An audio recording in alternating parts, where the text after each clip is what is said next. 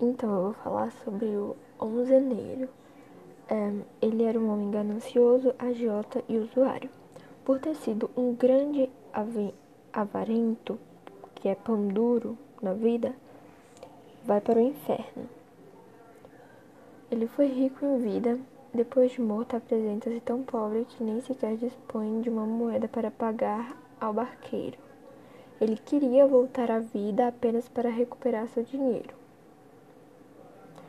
É, que mais? Deixa eu ver. Hum. Ah, ele era um usuário que enriqueceu à custa dos altos juros de dinheiro que emprestava para as pessoas necessitadas. Ele também era obsessivo pelo dinheiro, era ganancioso, ambicioso, interesseiro, pão duro, ignorante. Ele era acusado de praticar a usura, de ser ganancioso, de viver obcecado pelo dinheiro, de usar a maldade para explorar os mais pobres. Que eu tô me lembrando agora, acho que é só isso.